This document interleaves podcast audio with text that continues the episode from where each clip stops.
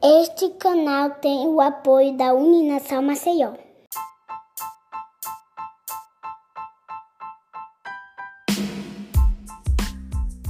Olá, bem-vindo a mais um episódio do É Freud. Hoje o tema é Repórter de Guerra e convidamos Alexandre Rissayasso, ele que é repórter da Rede Amazônica, afiliada à Rede Globo. Alexandre, muito obrigado por ter aceito o nosso convite aqui do Freud.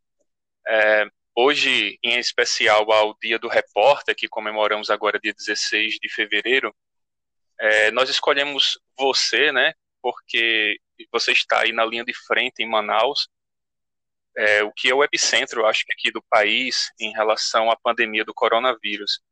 É, você já vivenciou a questão lá no início da pandemia, em março, mais ou menos, viveu agora, e acho que ainda está vivendo a questão da segunda onda, né?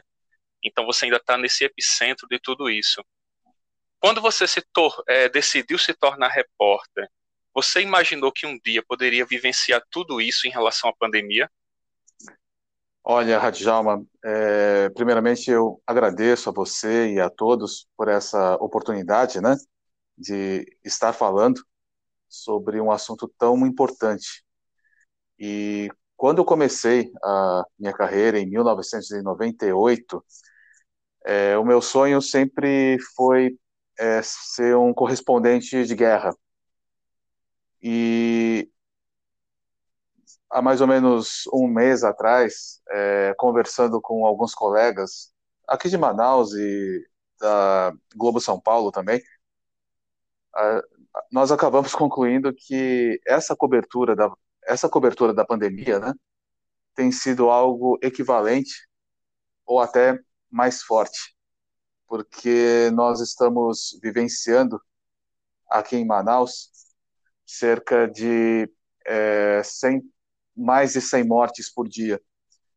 Nós vivenciamos aqui em Manaus, é, por causa do número excessivo de mortes, né? É, pessoas sendo enterradas em valas, em enterros coletivos, porque não havia mais espaço em cemitérios, né? Nós, vive, nós vivenciamos uh, doentes que, assim que morriam nos hospitais, elas não eram levadas para o necrotério, porque o necrotério estava lotado. Elas eram levadas para câmaras frigoríficas e ficavam lá amontoadas, né, um amontoado de corpos. Então, todo esse cenário que nós vivenciamos e estamos é, acompanhando ainda, né, é muito parecido em termos de resultado final, né, com números de guerra. Então, realmente, nunca passou pela minha cabeça é, presenciar tudo isso.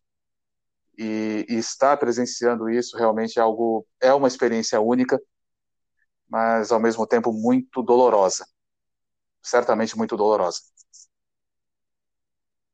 Compreendo.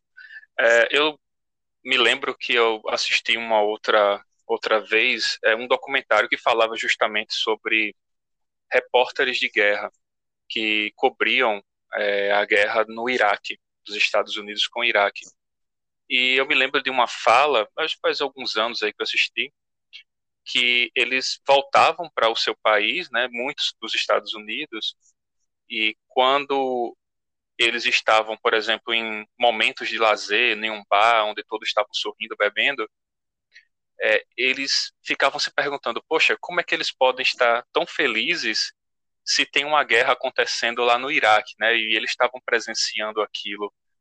É, você fazendo um paralelo com a sua realidade aí, você se vê nessa situação assim de que, por exemplo, hoje estamos gravando esse episódio é, durante um carnaval, o Brasil todo é, ainda, mesmo com a pandemia, de alguma forma festeja o carnaval.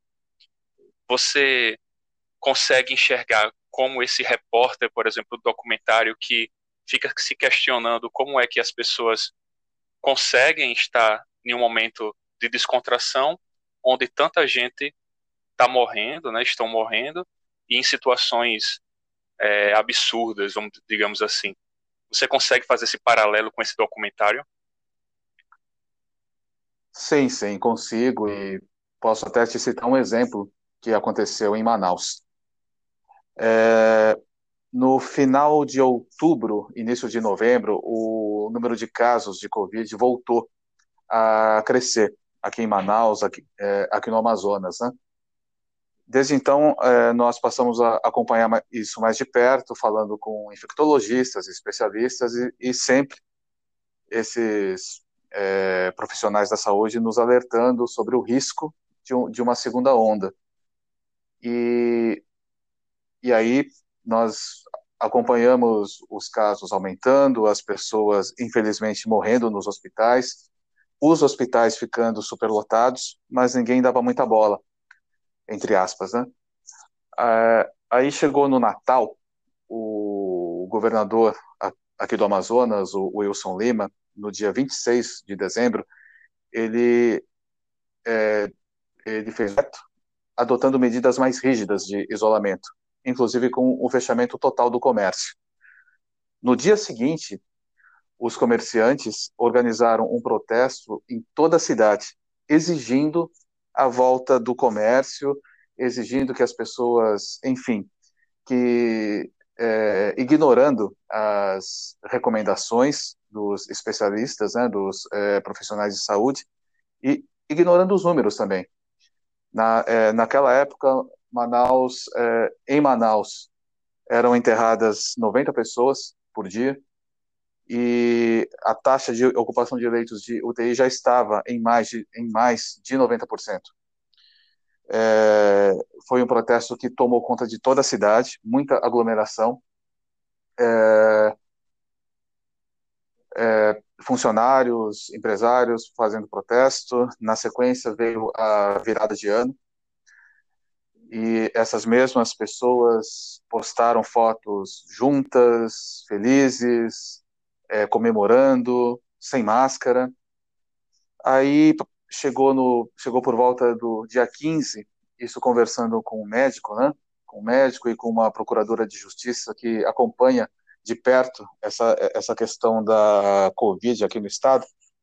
Muitos é, empresários que, está, que alguns dias atrás estavam pressionando o, o governo para reabrir o comércio e que estavam ignorando os números, né, os dados da Covid aqui no estado, e que comemoraram a virada de ano é, com muita aglomeração, com muita festa, sem máscara. Esses mesmos empresários, muitos deles, a maioria, já haviam perdido mãe, pai e alguns tinham até morrido. E foi a partir daí que, que que o assunto passou a ser levado a, a, ser levado mais a sério aqui em Manaus. Então, o que eu concluo, né, em cima dessa desse desse paralelo é que em relação à COVID-19 é preciso a pessoa, boa parte das pessoas, né, sentirem na pele o, os efeitos da COVID-19, as consequências da COVID-19 seja uma internação, seja até mesmo a morte, para passar a encarar essa pandemia de uma maneira mais séria, de uma maneira mais é, célere, né? Caso contrário, é, ninguém leva a sério a pandemia. É, é infelizmente, aqui em Manaus, aqui no Amazonas, ainda há essa cultura de que seria apenas uma gripe. E os números mostram que longe da idade, né? Certeza. É, e impressionante porque a gente só quem só vê pela televisão realmente não sente, né, essa dimensão que é que é talvez o meu caso em assistir um documentário, né? Eu assisti o documentário, mas repórteres de guerra, porém nada se compara a quem está realmente vivenciando a guerra, né? É apenas uma visão limitada daquilo que eu tenho assistir, assistindo pela televisão.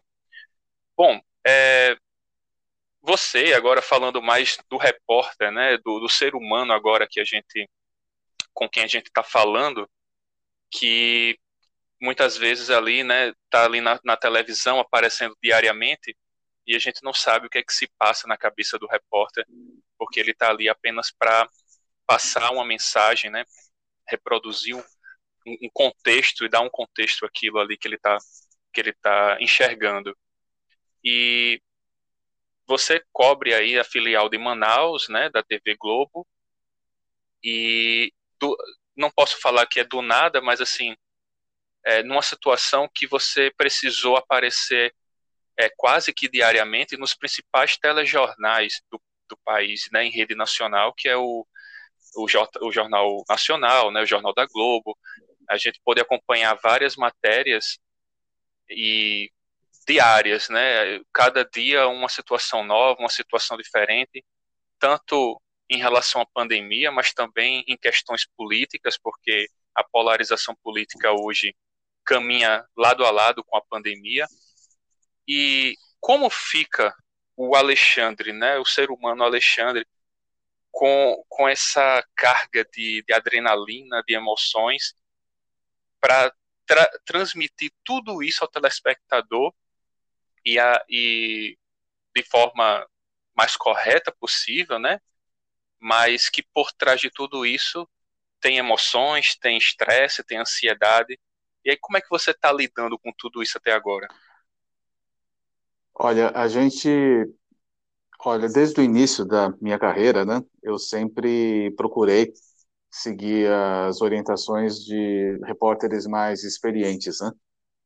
E a orientação principal é que você se reporte, enfim, é, é algo básico, essencial, mas óbvio até, mas é necessário dizer que você sempre se reporte aos fatos, é, não se é, evite, né, ao máximo é, qualquer tipo de envolvimento com os personagens que estão envolvidos aí na, na sua reportagem.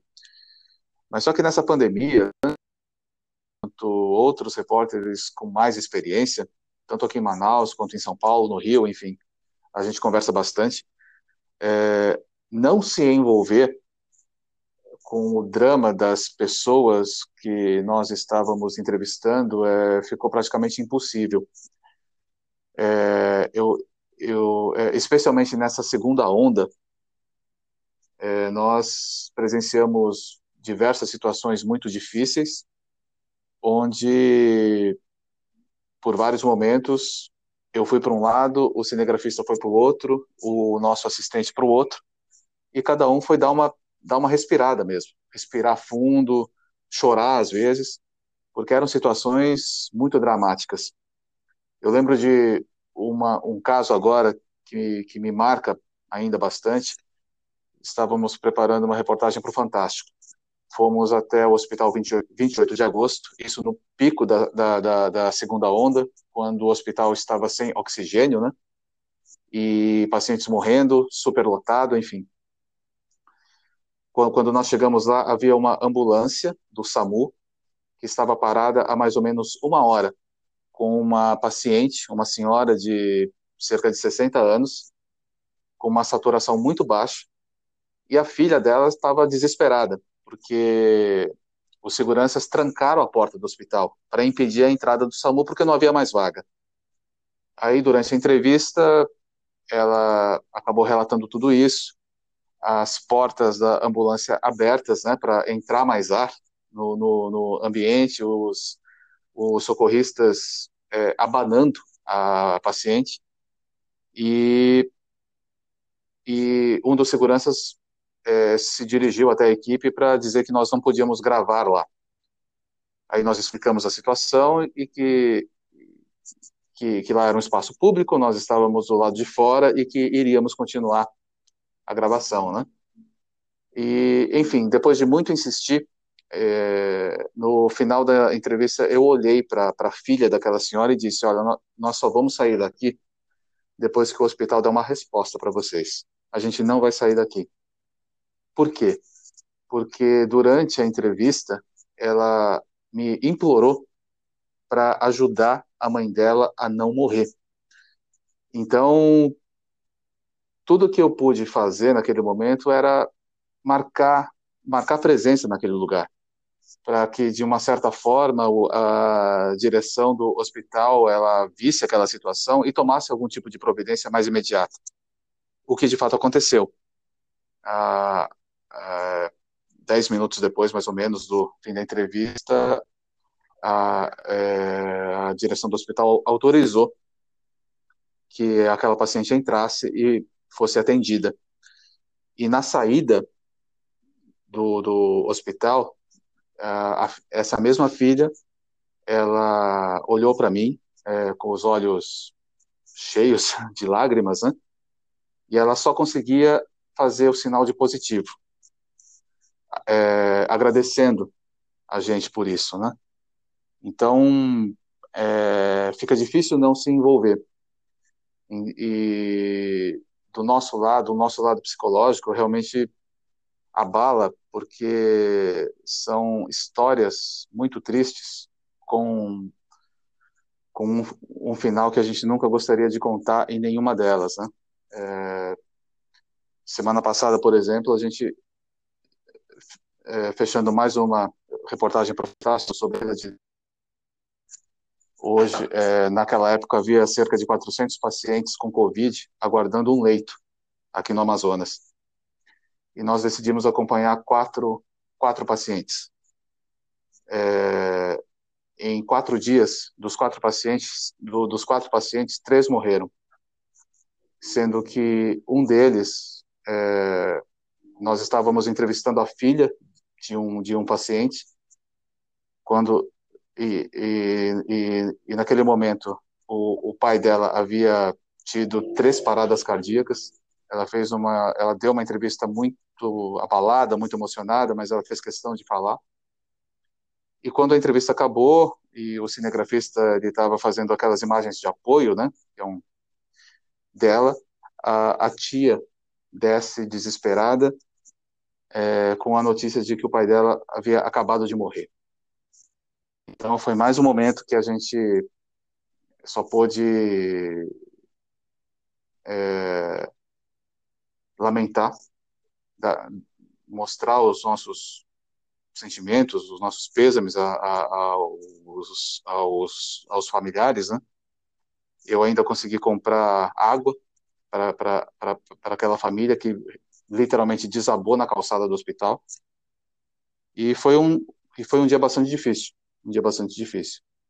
E, enfim, se, se a gente for enumerar todas as histórias que abalaram o nosso psicológico, a gente vai, é, é, nós vamos ficar aqui por cinco horas e nós não vamos terminar, mas o que eu, o que eu costumo fazer, e, junto com meus colegas, é, entre nós, a gente procura falar muito sobre tudo que nós estamos vivendo, sobre tudo que nós estamos presenciando, né?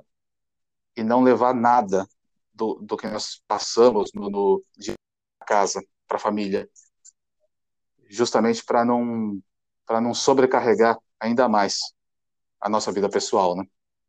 É, Alexandre, difícil agora é topificar qual seria a cena mais marcante, né? Porque realmente são várias num cenário como esse de guerra.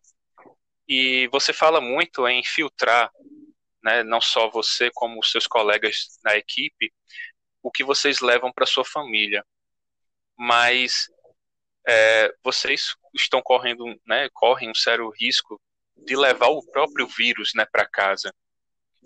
É, como vocês lidam com essa a questão, né, da como é que vocês quais são as precauções que vocês tomam, é, o medo, né, que cercam vocês em relação a contrair o vírus e levar esse vírus para a família. Você chegou a ser infectado? Como é que está a sua relação em relação, é, a sua situação, né, em relação a isso? Então, eu fui infectado em janeiro. É, no, é, no começo do ano, a, a minha esposa, depois de uma crise de sinusite, ela acabou testando positivo e eu acabei entrando na, acabei entrando na quarentena, né? Junto com ela e nós, nós dois passamos sem sintomas graves, né? Mas desde a primeira onda em, em abril, maio, que foi o pico, né? E agora, principalmente, nós estamos mantendo é, os cuidados que, que nós até achamos que são extremos. Em casa, a gente não entra com a com a roupa que nós usamos na rua. Então, a gente chega em casa de carro, é, já, já há um espaço lá na é, garagem para deixar a, as roupas, há um banheiro lá fora para a gente fazer, é, para a gente tomar banho, enfim. E aqui, do lado de fora, no, no, no dia a dia, no dia a dia do trabalho, ah, nós usamos muito álcool em gel, as máscaras são, elas realmente são trocadas a cada três horas. É, há, um, há, um, há, um, há um produto que é usado para é, esterilizar né, os, os equipamentos, esterilizar os, os microfones, principalmente. Enfim, estamos tomando todos os cuidados né, necessários para nós não nos contaminarmos tanto no nosso dia a dia, porque a gente vive na rua mesmo, em busca de informações, né? E especialmente não levar o vírus para casa, porque o que nós percebemos é que essa segunda onda, é, a transmissão, né, do, do, do vírus, é muito mais rápida e muito mais intensa. E nos casos em que as pessoas elas agravam, realmente é, é algo muito rápido.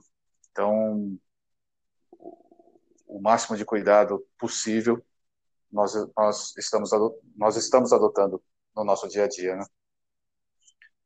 Perfeito. E, Alexandre, a gente agora está caminhando agora para o final e uma pergunta mais assim para o repórter mesmo, né? Vocês, é, vocês lidam, é, buscam transmitir sempre a verdade, né? Sempre transmitir o fato, como você mencionou anteriormente. E hoje, né, com a internet, com as redes sociais, a facilidade de divulgar qualquer mensagem, as fake news elas estão aí, né, bombando e se disseminam muito rápido, né? Você não tem controle em relação a isso.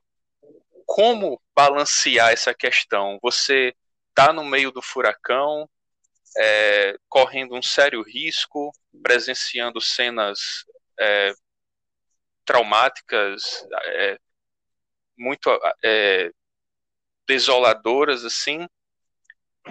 E é, quando você olha em contrapartida, você tem mensagens circulando, é, com, falando completamente o oposto daquilo que você está vivenciando e você está repassando. Como fica o seu psicológico, mas também o profissional em relação a essa, essa contrabalança de fato e fake news? Olha, eu costumo dizer para alunos né, de jornalismo em, em, em, algumas palestras né, que, eu, que eu fiz, especialmente no ano passado, não, especialmente em 2019, antes, antes, da, antes da pandemia, é que as fake news é, são a principal prova da importância do jornalismo profissional, da importância de se ter um diploma de jornalista, de um, da, da, da, da importância de uma pessoa que quer ser jornalista, ela cursar jornalismo, ela fazer uma faculdade.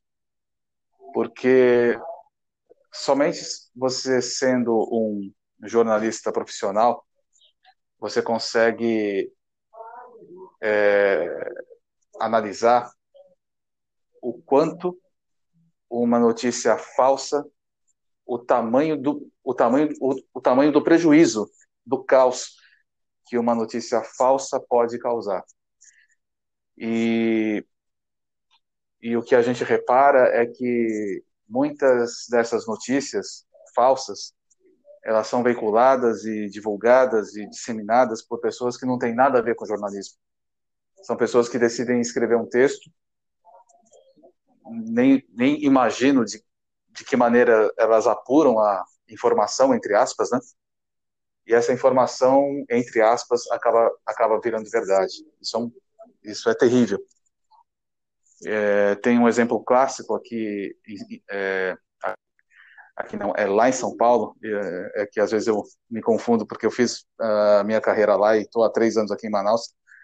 de uma de uma de uma mulher que que ela foi confundida com uma com uma traficante e, e essa notícia foi divulgada em portais em portais é, cujos donos não são jornalistas não, não são jornalistas profissionais foi divulgada como como se fosse verdade mostraram a foto dela é, enfim a vida dela, o nome dela, o rosto dela foi exposto e, e ela foi linchada pelos vizinhos, que de fato acreditaram naquela notícia. Só depois, quando o caso tomou repercussão, né, a própria polícia e a, e a própria vizinhança concluiu que aquela informação era falsa, era mentirosa, né? Mas aí já não dava para fazer mais nada. Então, eu, eu acredito que, uh, que as fake news elas servem para mostrar a importância do jornalismo profissional e ao mesmo tempo eu considero as fake news como uma como uma das piores pragas da nossa atual sociedade, sabe? É muito difícil você lidar, especialmente na cobertura da pandemia, como você mesmo disse, nós acompanhamos diariamente pessoas morrendo. Aqui em Manaus, repito, são mais de 100 mortos por dia. Então é muito é, muito revoltante você chegar, abrir o seu computador, abrir as redes sociais e ler uma série de mentiras sendo veiculadas sobre a Covid-19. Então, tem esses dois aspectos sobre as fake news, né? Servem para mostrar a importância do jornalismo do jornalismo profissional e, e servem também para mostrar o quanto é, a, as fake news são uma praga que a gente precisa exterminar e só extermina uma praga dessa com bom jornalismo, com boa informação, informação de qualidade. Perfeito.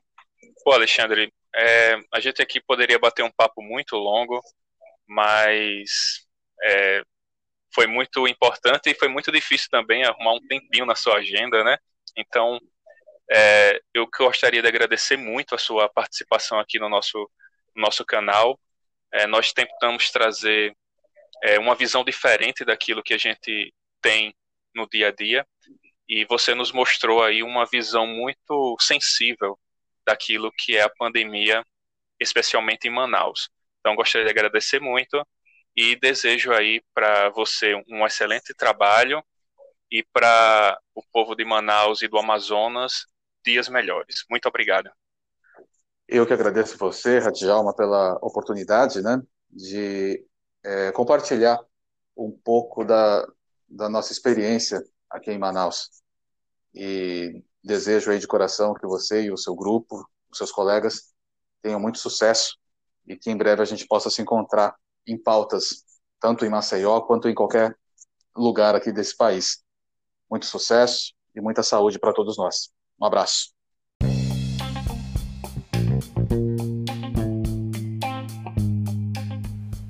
Esse foi mais um episódio do É Freud.